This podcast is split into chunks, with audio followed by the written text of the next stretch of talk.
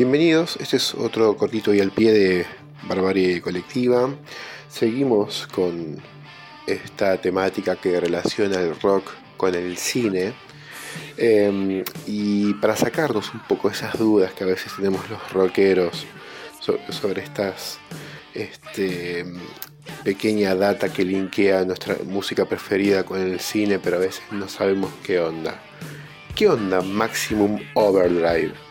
Sabemos que ACDC en 1986 sacó el disco Who Made Who, que a la hora de verlo tiene un solo tema nuevo, un temazo llamado Who Made Who, y el resto de las canciones son recopilaciones de, de ACDC y una o dos canciones instrumentales que no conocemos, porque ese disco es una banda sonora la ya mencionada Maximum Overdrive, que es una película de terror dirigida y escrita por Stephen King, la única película que dirigió Stephen King, basada en alguno de sus tantos cuentos donde algo cobra vida y mata a alguien, en este caso camiones cobran vida y matan gente.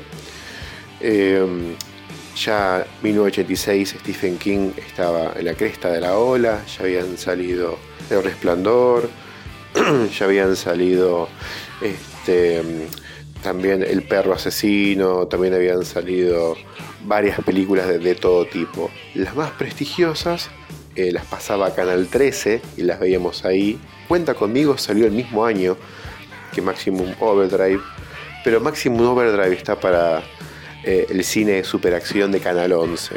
No es una película más de acción, más cabeza, este, terror, cabeza como muchas de las que había hecho, se habían hecho basadas en, cuentos de Stephen King. De hecho, recuerdo un poco conceptualmente a Christine, una que ya dirigida obviamente por John Carpenter, ¿no? Esa era mucho más. Eh, John Carpenter es un maestro del terror, por lo menos desde el lado del cine, ¿no? Eh, en la película Christine, un auto cobra vida y empieza a matar gente, punto. A otra cosa. Eh, Creo que el domingo a la tarde, si eras chico a finales de los 90, las viste estas películas. Maximum Overdrive tiene una premisa bastante similar eh, y pasa por diferentes tonos, por decirlo de alguna manera, diferentes estilos de terror. Eh, es una clara película de terror con humor negro. Eh, arranca la película con un cameo de Stephen King que va a sacar plata a un cajero automático y el cajero automático lo putea. ¿no? Como que, porque en esta película arranca con una placa y la placa ya nos cuenta más o menos cómo viene la película, nada de misterio. Este, esa, parte este, de, la narrativa, Stephen King fue muy literal con todo. Eh, arranca contando que la Tierra está dentro de la órbita de un, de un cometa y, y con la radiación de ese cometa todos los aparatos eléctricos cobran vida. Así de simple. Entonces cobra vida desde, bueno, año 86, ¿no? Los equipos de los Walkman empezaban a matar, gente, los autos, los coches, este, las afeitadoras, cualquier cosa te podía matar. Y arranca la película eh, con Stephen King siendo puteado por un cajero automático. A la escena posterior se viene una escena bastante similar al cine catástrofe, porque esos puentes levadizos que hay en los Estados Unidos que se abren al medio, eh, se abre automáticamente solo y empiezan a caer autos.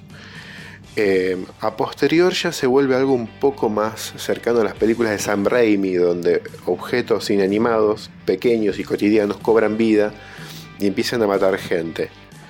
Eh, lo cual se vuelve un poco más tragicómica la cosa. Eh, después de estas cosas se va olvidando la película, porque se vuelve una película de camiones asesinos. Después pasa obviamente a ser una especie de road movie, porque hay algunas que otras... Eh, las road movies son estas películas que pasan en carreteras, ¿no? En carreteras en, las entrañas de los Estados Unidos, ¿no? Es un país enorme, unido por carreteras, y entre las, en esas carreteras por lo general hay estos, estos, estas paradas de camión eh, donde obviamente paran todos los camioneros que hacen traslados de larga distancia y hay una gasolinería, un restaurante para comer, etcétera, etcétera. Eh, y ahí es donde transcurre el final de la película, lo que sería el tercer acto. Pero en el medio hay varias persecuciones eh, de autos y camiones y obviamente gente que, que es mutilada por topadoras, eh, cortadoras de pasto y ese tipo de cosas. Rescato mucho la escena del tipo que es básicamente fusilado por una máquina expendedora de, latitas de gaseosa. Eh, pasamos ya a esta gasolinera, donde el empleado de la gasolinera es un mal pago Emilio Esteves. Hay un par de caras conocidas, pero Emilio Esteves es la cara más reconocida. Eh, y uno de las primeras víctimas, eh, para aquel fanático que es de Breaking Bad o Better Call Saul, es un muy joven Giancarlo Espósito, que luego sería Gus Fring en, Breaking Bad, ¿no? el villano principal.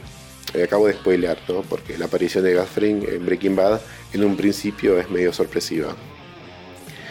Eh, y después empieza a, a, dar esta cuestión de camiones asesinos, gente toda encerrada en, esta, en este restaurante, viendo qué pueden hacer y se parece un poco a, las películas tipo, tipo La Niebla, ¿no? Donde gente están...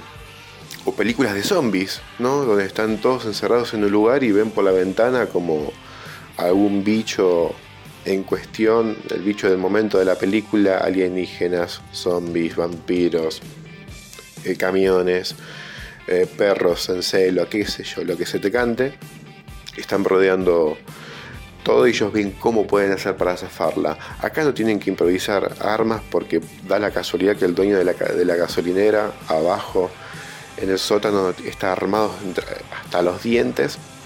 Así que tienen bazucas, ametralladoras, etcétera, etcétera. Llegado el caso, este, se terminan escapando eh, por, las cañerías, eh, terminan yendo por otro lado y agarran un bote, que el bote no cobró vida y se terminan yendo este, a alta mar y ahí termina la película. Otra placa nos dice que eh, los rusos tenían un satélite con un láser y descubrieron un, ovni y lo, bajaron y encima ocho días después eh, el cometa salió de la órbita de la Tierra y todo volvió a la normalidad. Fin, así termina la película. Este, la película acá se llamó, creo, Maximum Overdrive, es un nombre bastante difícil de traducir. En algunos lugares, supongo que en España se llamó La Rebelión de las Máquinas o Ocho Días de Terror, pero todos los póster que vi, incluso en español y francés, en todos se llamaba Maximum Overdrive. Eh, obviamente toda la película está acompañada con música de ACDC eh, dos o tres temas inéditos instrumentales y muchas de las canciones más populares de ACDC. Eh, ACDC, el último disco que había sacado en 1985, había sido Fly on the Wall, así que se escuchan los dos cortes de ese disco, Sing the Pink y Shake Your Foundation, se escucha For Those About to Rock y alguna que otra canción más, este, y con el tema Who Who arranca la película. Así que no mucho más que decir sobre Who y Maximum Overdrive. Em, después obviamente Stephen King tendría muchísimos más éxitos en el cine, como Misery, este, Shawshank Redemption, eh, no sé, la de Tom Hanks, que se me fue el nombre. Este, así que nada, nos vamos a despedir obviamente, escuchando a ACDC y a ver, y el tema Who. Eh, vamos a ver qué ponemos de fondo eh, y vamos a despedirnos con Jume Que sea rock.